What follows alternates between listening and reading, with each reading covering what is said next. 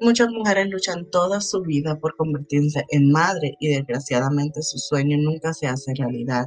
Y en otros casos vemos cómo mujeres se convierten en madres cuando no quieren y son capaces en muchas ocasiones de cometer actos atroces, como le pasó al pequeño Gabriel Fernández, quien con tan solo ocho años murió a manos de su padrastro y su madre, quien le debían protegerlo. Gabriel Fernández nace el 22 de febrero del 2005. Sus padres eran Harold Contreras y Per Fernández. A solo unos días de su nacimiento, su madre dejó a Gabriel al cuidado de su tío abuelo Michael Lemos Carranza y de su entonces pareja David Hernández. Tuvieron a cargo de Gabriel hasta que este cumplió cuatro años en 2009 cuando Gabriel pasó a vivir con sus abuelos debido a los prejuicios que sentía su abuelo por la relación homosexual que sostenía su tío con Martínez en ese entonces. Gabriel vivió con sus abuelos hasta 2012 cuando la custodia del niño fue otorgada a su madre Per Fernández y su entonces pareja Isauro Aguirre. Este se mudó con su madre, padrastro y dos hermanos a un modesto apartamento en Palmdale, California. ¿Y quién era Per Fernández? Per Fernández nació el 29 de agosto de 1983. Sus padres eran Roberto y Sandra Fernández. Durante su, su, infancia, su padre entraba y salía de la cárcel y Fernández afirmaba que su madre la maltrataba y no la quería. A los nueve años comenzó a consumir metanfetaminas y a beber alcohol. A los once decidió huir de casa y abandonar la escuela. Fernández, que en su adolescencia afirma que fue víctima de varias violaciones por distintos hombres, fue diagnosticada con varios problemas mentales, tales como trastorno depresivo, discapacidad del desarrollo, trastorno de la personalidad y trastorno de estrés postraumático. ¿Quién era Isauro? Isauro, también conocido como Tony Aguirre nació el 13 de junio de 1980. Tuvo una vida normal. Sus compañeros de trabajo lo describen como una persona que siempre le gustaba ayudar a los demás, una persona simple y de buen corazón. Con el traslado de casa llegó también un cambio de escuela. Fue allí donde Gabriel conoció a Jennifer García, su maestra y es ella quien hace el primer contacto con las autoridades para denunciar el abuso infantil al que diariamente era sometido Gabriel.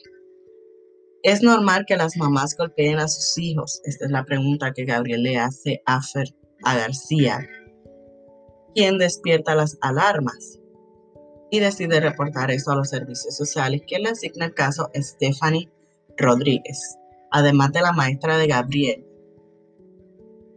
Gabriel mostró sus heridas a guardia de seguridad y familiares.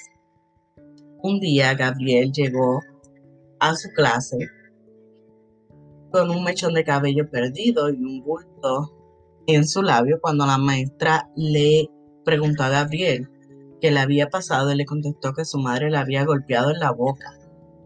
García llamó a Rodríguez para informarle de los nuevos acontecimientos. Días después, Gabriel informó a su maestra que su madre le disparó con una pistola de balines en la cara. Una vez más, García informa esto a los servicios sociales. Después que Gabriel faltó 13 días a la escuela y regresa por fin a la escuela, la maestra nota que su condición había empeorado intenta una vez más llamar a Rodríguez sin éxito dejando solo un buzón de voz, pero Rodríguez jamás devuelve la llamada. La tía abuela de Gabriel, Elizabeth Carranza, y su esposo llamaron a los servicios sociales tres veces y hablaron con los alguaciles dos veces sobre el bienestar de Gabriel. 29 días antes de su muerte, Arturo Miranda Martínez, un guardia de seguridad, en una oficina de bienestar social del condado de Los Ángeles, notó lecciones extensas en el cuello de Gabriel, lo que lo llevó a llamar al 911 para informar a los alguaciles de las, lecciones que tenía Gabriel. En general, entre 2005 y 2012 se presentaron 60 quejas contra Per Fernández y Aguirre ante el Departamento de Servicios para Niños y Familias del Condado de Los Ángeles. Por su parte, el Departamento de Servicios para Niños y Familias del Condado de Los Ángeles despidió a las dos trabajadoras sociales que habían sido asignadas en el caso de Gabriel, Stephanie Rodríguez y Patria Clement. Y también despidieron a los dos supervisores inmediatos, Kevin Baum y Gregory Merritt. Estas cuatro personas fueron acusadas de abuso infantil y falsificación de registros públicos. Sin embargo, estos casos fueron desestimados por la Corte de Apelación del Seguro del Distrito de California en enero del 2020. Y después de tratar de pedir otro juicio, el juicio fue negado y los cargos fueron desestimados. Por su parte, también nueve ayudantes del alguacil fueron sancionados internamente por no investigar adecuadamente las acusaciones de abuso. El hermano mayor de Gabriel, Ezequiel, relató que su hermano era obligado a comer basura y heces de gato. Además, era repetidamente golpeado tanto por su padrastro como su madre. También recordó cómo su madre y padrastro mantenían a Gabriel dentro de una caja que tenía en el cuarto que Gabriel compartía con su hermano. Lo mantenían ahí la mayor parte del tiempo amarrado de pies y manos y con un calcetín en la boca. Lo podían mantener ahí por horas o días enteros sin comer y sin poder ir al baño. Según narró Ezequiel, la razón principal por la que golpeaban y torturaban a, Gabriel era porque decían que él era gay. Afirmó que su padrastro golpeaba a Gabriel con la parte de metal de un cinturón, una pecha de metal, un palo de madera un bate de béisbol, además de haber recibido un disparo con una pistola de balines en la cara y en el área de la ingle. También dijo que su madre pateó a Gabriel en el área de la ingle, lo golpeó con una escoba y lo obligó a llevar ropa de niña a la escuela. También recordó como en una ocasión Aguirre y su madre y Aguirre su padrastro, ponían al niño en la bañera y Aguirre le rociaba pepper spray en la cara. Una vez cuando Ezequiel intentó llevarle algo de comer a Gabriel, su madre lo sorprendió y lo golpeó por ella. Después de todas las acusaciones puestas contra Fernández y Aguirre, el 22 de mayo del 2013, Urgencia recibió una llamada de Aguirre informando sobre un niño que no respiraba. Sí, era Gabriel. Después de ocho largos meses de tortura y maltrato sin recibir ninguna ayuda de las autoridades, Gabriel ya no pudo más.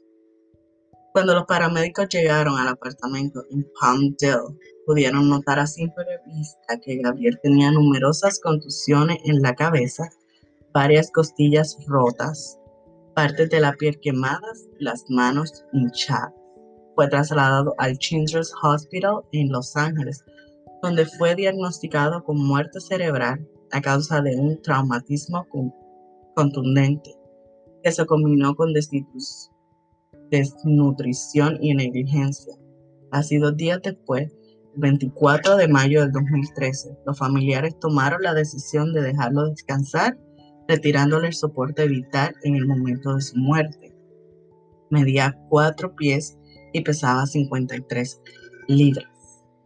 Isauro fue sentenciado a muerte por asesinato y espera su ejecución en el penal de San Quintín, en California, mientras que Per Fernández decidió declararse culpable, con lo que evitó el juicio y la pena de muerte, y fue sentenciada a cadena perpetua sin posibilidad de libertad condicional.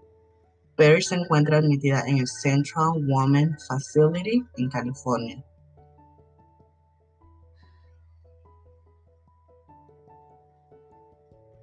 En conclusión, este es un hecho lamentable que se pudo haber evitado, pero no es un caso aislado. En 2018 se registró otro caso muy sonado. Es el caso del niño Anthony Avalos, quien con tan solo 10 años murió en manos de sus padres para que para con esto Anthony tenía 13 reportes en la línea directa de abuso infantil del condado de Los Ángeles. Los Estados Unidos tienen uno de los peores récords en abuso infantil. Pierden alrededor de 4 a 7 niños todos los días a causa del maltrato. Y es ahí donde nos lleva a pensar, ¿esto se podría evitar de alguna otra manera? Creo que todos tenemos que reportar si vemos algo que nos haga sospechar de algún niño esté siendo víctima de abuso. Y obviamente las, agencias, tanto como del cuidado del niño como policía, investiguen mejor para que nuestros niños ya no sufran. No debemos olvidar que al final del día son solo niños inocentes que no se pueden defender. Y nosotros como adultos debemos protegerlos y debemos ser sus voces para que el mundo entero los escuche. Al estar investigando este caso, me conmovió muchísimo el ver cómo todo lo que sufrió Gabriel sin que nadie pudiera ayudarlo, ni siquiera su maestra que pudo reportar lo que pasó, ni siquiera el guardia de seguridad. Y es donde me pone a pensar a mí, nuestros niños de verdad estarán a salvo, nuestros niños de verdad serán felices. Y con todo esto de la pandemia me hace pensar más en tenemos que hacer algo. No sabemos ahora mismo qué están viviendo estos niños con todo esto de la pandemia. No sabemos qué es lo que están pasando de puertas para adentro. Y yo les exhorto a que si ven algo sospechoso, si ven algo que no está bien, si sienten que algo no está bien, hagamos algo. Ya no permitamos que más niños sigan sufriendo. Ya no podemos permitir que niños sigan muriendo a manos de quienes los tienen que proteger. Y vuelvo y les digo, este caso me tocó muchísimo porque si me afecta un caso de una persona ya adulta, de un niño me afecta más porque es como decir, wow, con tan solo ocho años y vivió este infierno. Ya no podemos seguir permitiéndolo. Bueno, eso sería todo por el caso de hoy, un caso cortito porque la verdad no hay como una cronología muy bien formada en este caso, desgraciadamente. Pero bueno, espero les haya gustado y les recuerdo que vuelvo la próxima semana con otro caso interesante. Y no se olviden, los invito a que si les gusta este contenido, si desean estar en nuestro grupo de Facebook, Twitter o Instagram, nos pueden conseguir como historias de un crimen. Ahí vamos a subir todas las fotos, todos los documentos que podamos encontrar acerca de los casos que vamos a estar tocando. También les exhorto a que si tienen alguna sugerencia para mejorar este podcast o si tienen algún caso específico que quieran que yo toque, no se olviden de enviármelos a nuestro correo electrónico historias de